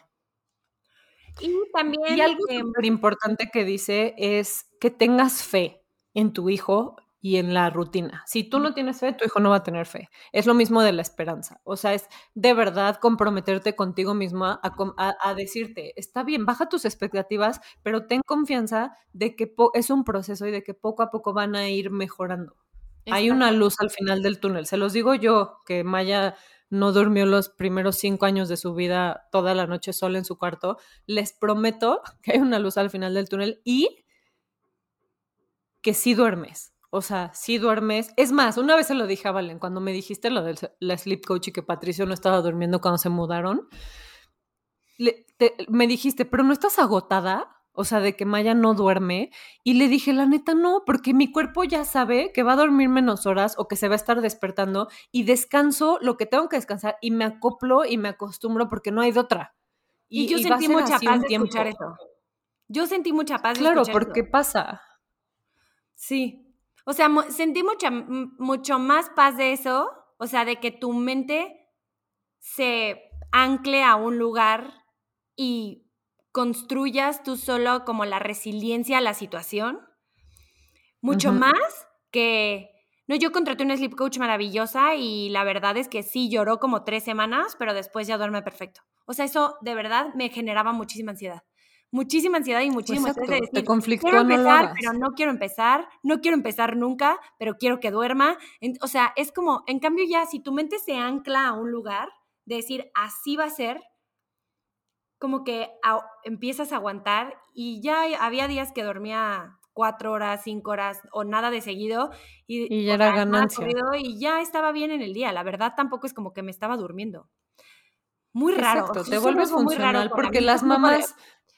Exacto, y tenemos un superpoder muy cañón de que aguantas para, obviamente cuando están enfermos y no duermes más que dos horas, te despiertas a checarles la temperatura. O sea, no, no hay de otra, el cuerpo es súper sabio. Y sí, obviamente, lo ideal es que todos duerman toda la noche en casa, pero hay picos y hay momentos y no esperemos lo mismo de un bebé o de un niño que está creciendo y se está desarrollando y está viviendo cambios, aunque sea de Kinder 2 a Kinder 3 o de mudarse una casa a otra o el hermano, o sea, todos estos cambios representan una alteración en cualquier persona somos humanos y tenemos que tomarnos tiempo para adaptarnos a los grandes cambios y los niños vaya que viven muchos cambios de chiquitos porque su cuerpo está a mil por hora. Entonces hay que ser mucho más pacientes y conscientes con nuestros hijos y con nosotros mismos. Exacto. Siento que estamos muy rayadas con este tema, pero... Me encanta. Sí, pero hay, o sea, aquí eventualmente hay un punto, o sea, lo que, lo que la doctora Becky dice es, si tú estás bien con la rutina que tienes ahorita, no hay nada que cambiar. Como dice, no hay moralidad dentro del sueño. Si estás bien y los dos estás, están bien y se sienten cómodos como familia, no hay nada que cambiar, lo estás haciendo bien. Pero si en algún punto, por ejemplo, yo que en algún punto sí quiero empezar como a intentar salir del cuarto, la verdad ahorita estoy bien, no lo he intentado, pero en algún punto sé que voy a intentar salir del cuarto para que logre esta independencia de dormirse solo o sola mañana en algún punto. La verdad, no me siento en el momento, pero en algún punto sucederá, probablemente. O él me va a sacar, porque también pasa, o sea, o él me va a decir, gracias mamá, ya bye, o tú lo puedes intentar si esto ya no te está causando paz, sin necesidad de recurrir a entrenamientos basados en miedo para quitar miedo. Eh, no, exacto. no es necesario. Entonces ella dice, el objetivo, o sea, de salir del cuarto es que tu hijo asocie tu presencia y seguridad cuando ellos ya cuando ellos se quedan solos en el en el cuarto. O sea, que ellos entiendan y esto se construye de día, como ella dice, o sea, es todo esto se construye generalmente de día. Pero lo que dice es que es un baile, o sea, no es un, no es como la silla, ¿no? De ni modo, al tercer día te alejas, al tercer día te alejas, te alejas hasta salir del cuarto y si llora, pues ya estás afuera, ya no, sino que es un baile, es un vaivén, es un escuchar a tu hijo y intentar, o sea, como dices, si te sales dos segundos y esos dos segundos tu hijo dice el mantra, ya es un win, ya ganaste. Exacto, ya, avanzaste. Ya estás haciendo eso, o sea, te paras afuera y le dices, em, te paras afuera y dices, y le dices a tu hijo, voy a estar aquí afuera de la puerta y tú, cuando necesites, yo digo el mantra, ¿va? Y entonces cuando tú estás generando esta distancia entre tú y tu hijo, le estás diciendo, estoy afuera de la puerta, pero sigo aquí contigo, te estoy acompañando. Entonces el, niño te grita, bueno, es lo que ella dice, te grita mantra y entonces tú dices el mantra y te grita mantra y tú dices el mantra. Y le dices, bueno, ahora me voy a alejar un poco más. Y en algún punto te va a pedir que entres y entras. Es un baile, o sea, ella dice, es un baile que va a tardar muchísimo más que un entrenamiento de alejar la silla. Exacto. Y creo que tiene mucho que ver con eso. Es la silla, pero de una forma mucho más humana y consciente y como de una forma más de, hoy escucho que tienes otra necesidad. No determino yo tus necesidades de hoy, sino que las vamos determinando juntos. Pero no es lineal. Y eso, como dices, es una danza, no es lineal.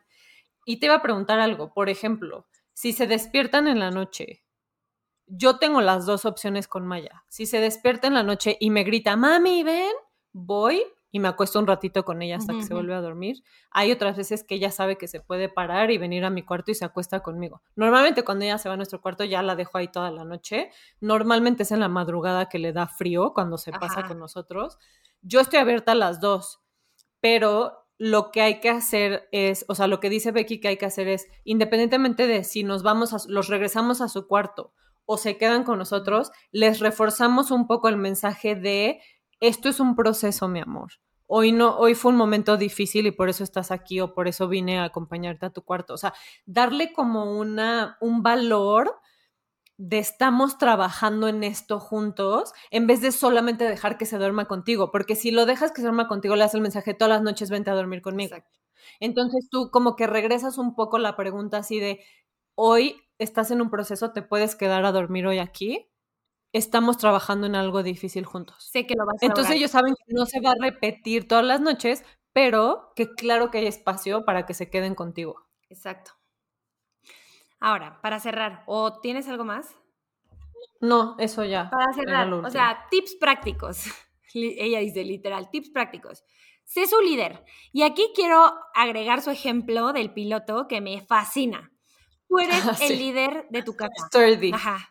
Tú eres el sturdy líder, así ella dice. Tú eres el, el, tú mandas en tu casa, esa es la realidad, o sea, sí tienes el poder de mandar. O sea, aunque estamos dentro de una, dentro de una crianza consciente. Sí, no es este permisivo. Como el piloto es el líder de un avión, así dice Becky. O sea, literal aquí la estoy citando textual, ¿ok? Hay tres escenarios. Tú estás arriba de un avión y hay una turbulencia terrible, ¿no?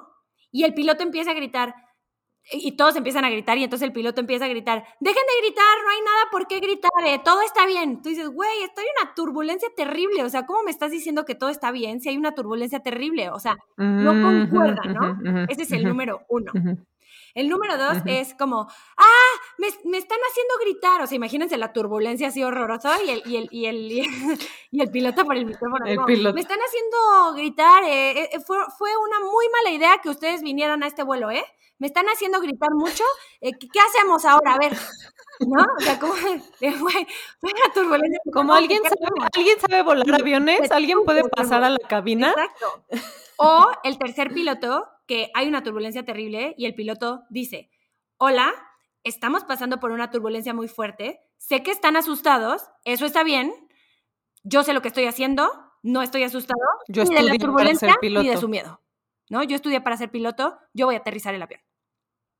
Entiendo que estén ¿Qué diferencia sería el vuelo? Entonces, ¿qué diferente es, la vida de un niño cuando, o sea, si tú titubeas o si tú te vuelves lo que enfrente de él, más bien, cada quien hace su tarea. Tú eres el líder de la rutina. Tú eres el líder de la hora de dormir. y otra que se me ocurre del piloto es el piloto que no dice nada y se hace güey, que no habla. Deja que todos estén. Y a mí me Asustados. A mí me pasó en un avión. El que se queda así. Sí, no dijo nada. Eso está peor Después de 10 minutos dijo, eh, pasamos por una turbulencia severa. Y yo juré que me iba a morir sin corazón. Y yo, ¡ay, brujo, qué bárbaro! Te deberían de contratar los rusos de espía, imbécil. Exacto. No comunicar también está muy jodido y por eso lo de la silla en silencio es como, güey, está, estás viendo que tu hijo está panicado y no le dices nada, güey. Te sientas ahí y no dices nada. Estás generando más miedo. Exacto. Entonces, sé líder. Sé el líder que tú quisieras arriba de un avión con turbulencia, ¿no? Exacto. Y acuérdate que la turbulencia de tus hijos puede ser cualquier cosa. O sea, para los niños son importantes cosas que para nosotros no son importantes. Esa es su turbulencia. Sé el líder que tú quisieras son en niños. la turbulencia. Hagan un mantra. Se vale. Otro, otro tip muy bueno, me ha funcionado cañón. Un mantra. Encuentra tus necesidades durante el día, ¿no? Ya lo habíamos dicho, pero estamos como recapitulando. Encuentra tus necesidades durante el día. Escoge una o dos estrategias, no hagas todas al mismo tiempo. o sea, Ocho fotos, diez dibujos, muchas fotos, el botón. los botones. El ya no Así soy yo, de cero a cien. Imaginé todas las fotos en el cuarto, colgadas de la cama de Maya.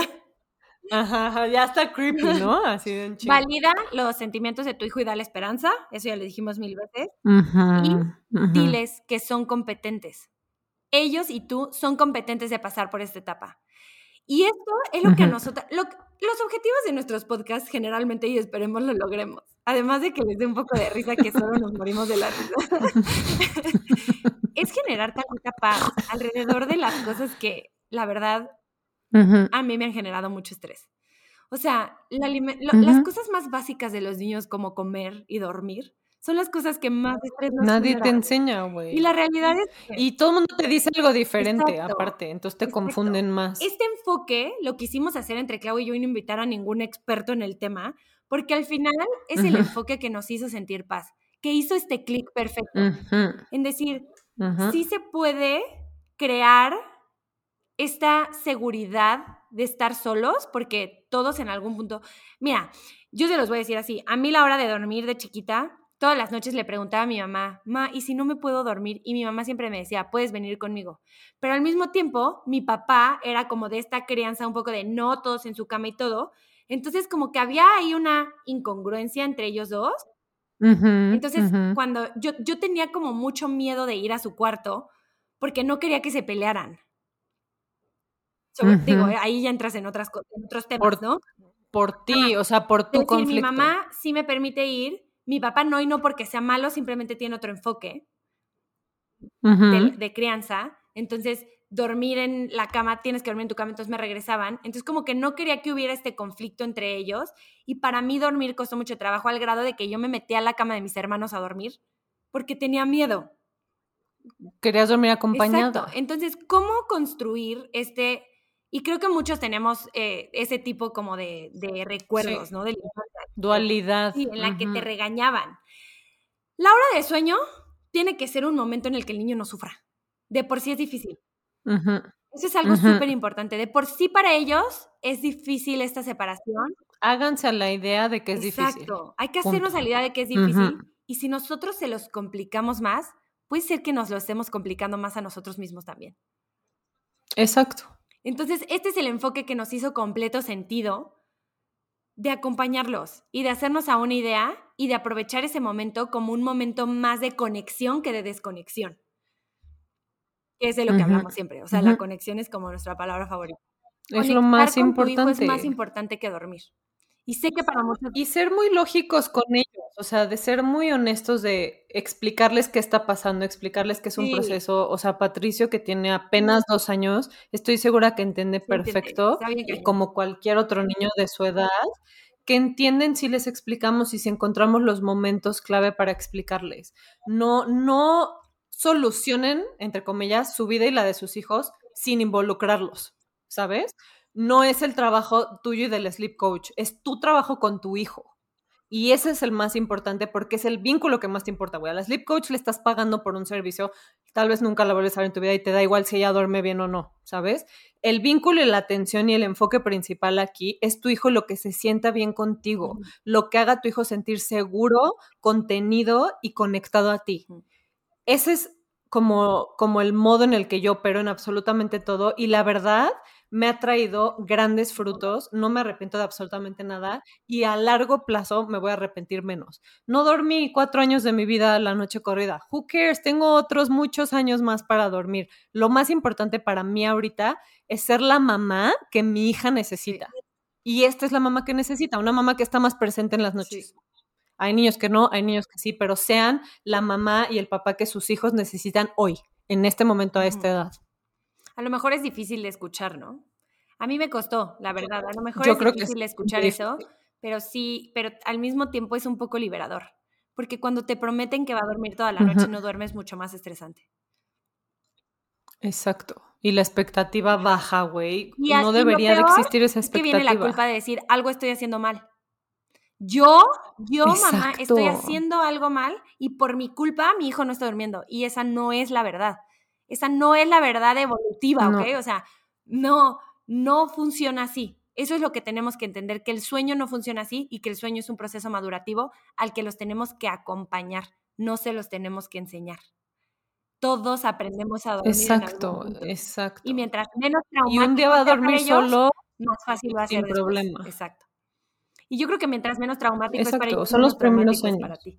Solo que hay que como embrace it, ya sabes, o sea, abraza la idea, aférrate Exacto. a ella. Abraza la, la incertidumbre de no saber cómo nos va a ir hoy, pero voy a hacer mi rutina, voy a hacer mi parte al 100, voy a estar ahí para mi hijo y, lo suelto después, suelto lo que pase después, ya no estoy en control de absolutamente todo. Y eso es lo más cañón como mamá, soltar el control. Exacto.